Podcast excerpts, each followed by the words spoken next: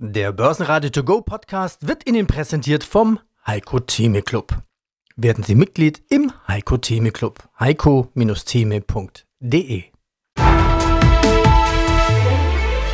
Börsenradio Network AG Marktbericht Montag, 2. Oktober, schönen guten Abend. Neuer Monat, neues Quartal, alte Probleme. Der DAX bleibt angeschlagen. Zum Marktbericht begrüßt Sie heute Andreas Groß, außerdem Heiko Thieme, dem mit seinen 80 Jahren immer noch der Schalk im Nacken sitzt. Werden wir am Ende des Jahres höhere Kurse sehen? Ja. Das war die kürzeste Antwort, die von nicht gerechnet hat. Er wurde dann doch etwas ausführlicher. Außerdem Wikifolio-Trader Thomas Litschko, der gute Chancen sieht mit einem Lucky Punch bei Kryptos. Ja, ich meine, die Frage ist, ob die ganze Börse nicht Casino ist. Sag's mir. Äh, nur die Chancen, Leute zu gewinnen, sind wesentlich, wesentlich geringer, als jetzt da erfolgreiche Investments zu machen. Und André Speth, der Finanzverstand von Noratis, hofft auf Dämmerung am Zinshimmel. Meine Hoffnung ist schon, dass das dann irgendwann Mitte nächstes Jahr dann auch langsam wieder löst. In welchem Tempo bleibt abzuwarten. Sie hören Auszüge, die kompletten Interviews jeweils auf börsenradio.de oder in unserer App. Die gute Nachricht, kein Government Shutdown in den USA. Die weniger gute, noch nicht. Es gab zunächst einen Aufschub von 45 Tagen bis Mitte November. Der kurze Schub für den DAX war dann auch schnell wieder verraucht. Schlusskurs in Frankfurt, DAX am Ende des Tages minus 0,9 Prozent, 15.247 Punkte. MDAX verliert sogar 1,2 Prozent, 25.773 Punkte. Auch aus den USA keine Unterstützung. Gold und Euro bleiben schwach. Man könnte meinen, auch hier haben sich die Anleger einen Brückentag gegönnt vor dem Feiertag in Deutschland, der ja kein Börsenfeiertag ist. Sixt bekommen eine Kaufempfehlung von Bader und klettern 4%. Die Deutsche Bank dagegen bekommt eine Watsche von der Finanzaufsicht BaFin in Form eines Aufsehers in Sachen Kundenservice Postbank, sehr peinlich, Aktie 3% im Minus. Und BASF will angeblich Konzernanteile verkaufen im Wert von bis zu 10 Milliarden Euro. Die Aktie verliert trotzdem mehr als der Markt. Heiko Thieme, globaler Anlagestratege. Wir stehen zu Beginn des vierten, des letzten Quartals. Das dritte Quartal war ja alles andere als einfach. Wir hatten Höchstkurse gesehen im DAX, aber in Summe haben wir im dritten Quartal doch relativ kräftig verloren. Heiko, was passiert denn jetzt im vierten Quartal? Wie stelle ich mich auf? Werden wir am Ende des Jahres höhere Kurse sehen? Ja. Das war die kürzeste Antwort, die von nicht gerechnet hat. mit der habe ich, mit der habe ich gerechnet. Wir machen ja schon dieses Interview oder diese Interviews seit ein paar Jahren. Mich schockst du nicht mehr. Aber ähm, brauche ich da einen Herzschrittmacher? Brauche ich da Herztropfen oder ist das ein Selbstläufer? Sicherlich äh, ein Selbstläufer nicht, oder? Nein, kein Selbstläufer. Das ist eine gute Frage, denn äh, es wird äh, die Geopolitik sein, die den Markt immer wieder aus den Gleisen versucht zu werfen und äh, es wird ihm hoffentlich nicht gelingen. Das heißt, wir werden den Aufwärtstrend fortsetzen, wenn auch unter Volatilitätsaspekten. Die 15.500 Marke werden wir etliche Male unterschreiten, wie jetzt zur Zeit auch.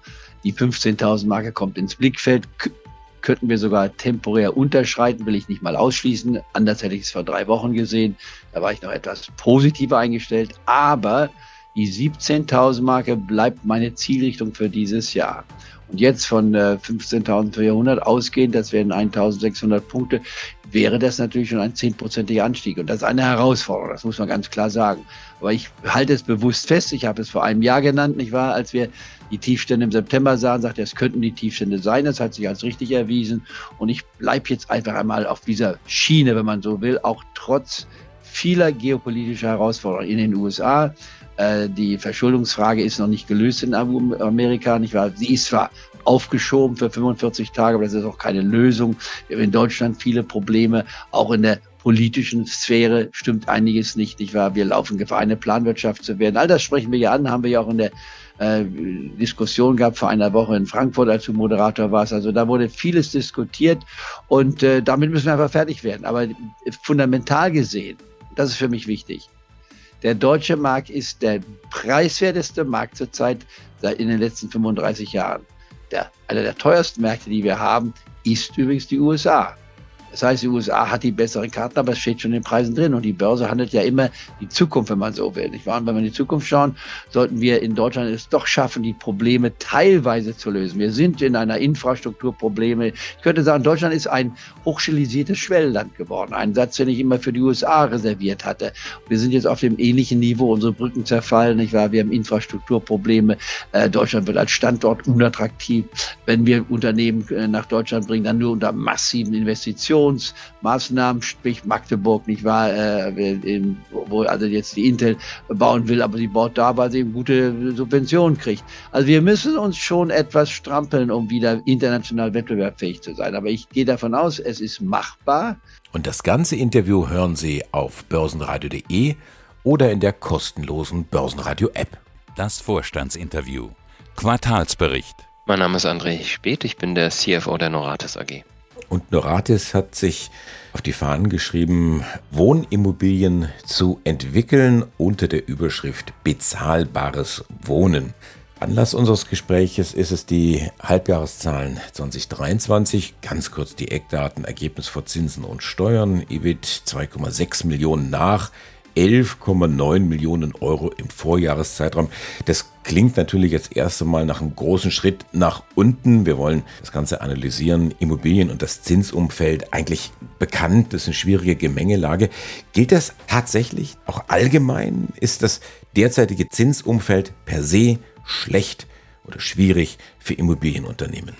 Ich glaube, das kann man pauschal nicht so sagen. Ne? Also wir hatten in der Historie auch schon höhere Zinsen, von daher glaube, das, was im Moment so schwierig ist, dieser Anpassungsmechanismus oder die Zeit, die man braucht, sich sozusagen an das neue Preisniveau anzupassen. Ich hatte jüngst erst wieder ein Telefonat mit einem Investor, der sagte, ja, Herr Spät, denn jetzt das Problem? Sind die Immobilien zu teuer gewesen in der Vergangenheit oder die, oder die Zinsen zu schlecht? Ich sage, das kann man nicht voneinander trennen. Das ist halt ein Paket. Ne? Man kauft eine Immobilie mit einem bestehenden Finanzierungspaket und da hat sich jetzt gerade in den letzten zwölf Monaten eine Menge getan. Hm, die Zinsen sind stark gestiegen mittlerweile anderthalb Jahre, seit Anfang 22 geht es eigentlich kontinuierlich los. Das ist halt in einer Geschwindigkeit geschehen, die so nicht abzusehen war und die dazu geführt hat, dass der Transaktionsmarkt mehr oder weniger eingebrochen ist. Also sicherlich ein, ein Faktor, ich möchte es nicht nur auf die Zinsen beschränken, sicherlich gibt es auch noch andere Faktoren, über die wir gleich reden können, aber der dominierende Faktor sind sicherlich die Zinsen. Mhm. Aber dann, dann sagen Sie doch gleich, was sind das noch für, für weitere Faktoren, beziehungsweise wo lägen denn dann auch Chancen? Klar. Sicherlich geben sich da auch wieder Einkaufschancen. Fangen wir vielleicht mal mit den, mal mit den Zinsen an. Die Zinsen führen dazu, dass die, Zinszahlungen in der Regel höher sind als in der Vergangenheit. Das ist das eine. Und das andere, dass gleichzeitig auch mit höheren Zinszahlungen auch die äh, Preise entsprechend beeinflusst werden, weil der Käufer sich natürlich, ich meine, ein festes Budget vorausgesetzt, dann auch weniger Immobilie in Anführungszeichen leisten kann. Das ist das eine.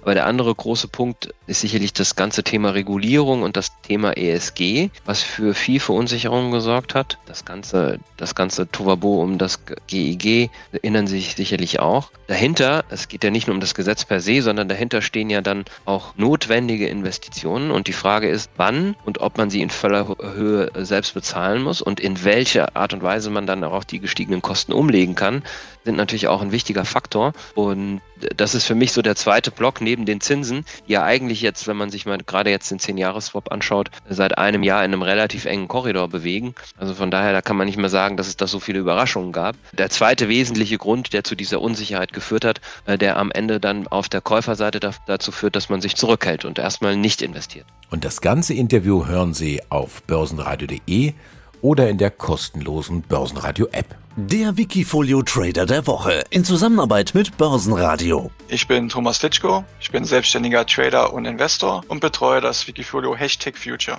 Und das bedeutet investieren in Märkte, die zu globalen Trends werden können, beziehungsweise es schon sind. Unser letztes Interview ist ja schon ein paar Tage her, das war im März gewesen.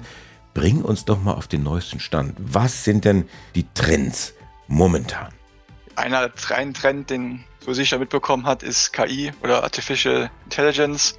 Allen voran natürlich Nvidia. Habe ich auch drin. Habe ich aber tatsächlich schon Gewinne mitgenommen. Und zwar im Sommer irgendwann jetzt. Da habe ich meine Position halbiert, einfach weil ich den Trade so geplant hatte und sehr zufrieden war mit dieser extrem schönen Performance. Da denke ich mal, ist ein dicker Trend. Des Weiteren finde ich auch sehr interessant Blockchain. Ist vielleicht momentan ein bisschen Hintergrund wieder geraten. Kommt ja, die Hypes gehen ja immer so schwungweise. KI war ja auch schon mal vor ein paar Jahren interessant, ist jetzt wieder interessant. Wird auch wieder uninteressant werden, denke ich. Und ja, so die Bereiche sind schon sehr interessant, finde ich. Hm. Und äh, gerade das Thema Krypto, ich habe ja gesehen, Deine Trades sind ja im Grunde genommen überschaubar.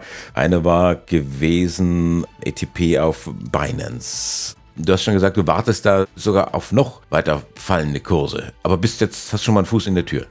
Genau, ja, ich plane da so maximal drei, eigentlich so immer so zwei Positionen aufzubauen. Sag mal jetzt Binance rund um den 200 Dollar pro Coin war der da wert und dann nochmal bei 50 oder so. Also so nochmal 60 bis 80, 90 Prozent tiefer, weil in dem Bereich ist halt einfach hohes Chancen-Risiko-Verhältnis aus meiner Sicht. Und, und was steckt dahinter? Die Idee der Kryptowährung oder die Idee der, der Blockchain jetzt bei diesem Trade? Oder ist das für dich eigentlich eins? Ist für mich fließend. Also Binance an sich hat eigene Chain, hat auch die weltweit größte Krypto-Exchange, die zentralisiert ist, nachdem letztes Jahr FTX über die Binsen gegangen ist. Der Bereich ist einfach für mich spekulant sehr, sehr, sehr interessant. Einfach, du hast ein Risiko von 100% Totalverlust, du hast aber auch Chancen im Bereich von Vervielfachungen bis hin zu 10, 20-fache um Einsatz, je nachdem welche Coins und wie, wie groß die Marktkapitalisierung ist. Und das ist für mich einfach dann so ein Prozentsatz, den ich von dem Portfolio in hochriskante Titel stecke. Das sind bei mir halt Kryptowährungen, die dann halt einfach eine Outperformance sorgen sollen über die Jahre. Wie groß ist jetzt die Position? Welchen Anteil deines, deines Geldes investierst du in diese riesige Positionen? Also das ist ja fast so ein bisschen wie, wie Lotterie oder wie, wie Casino.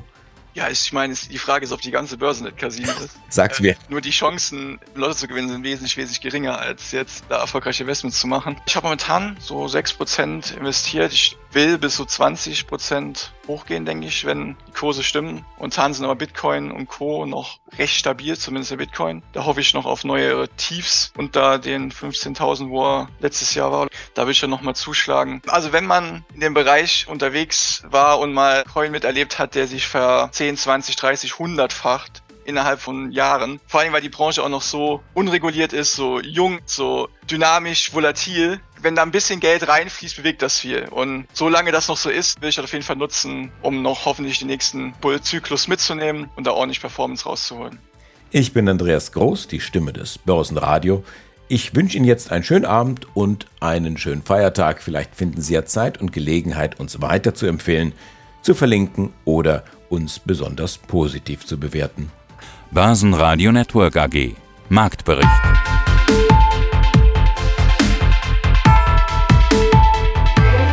Das Börsenradio Nummer 1.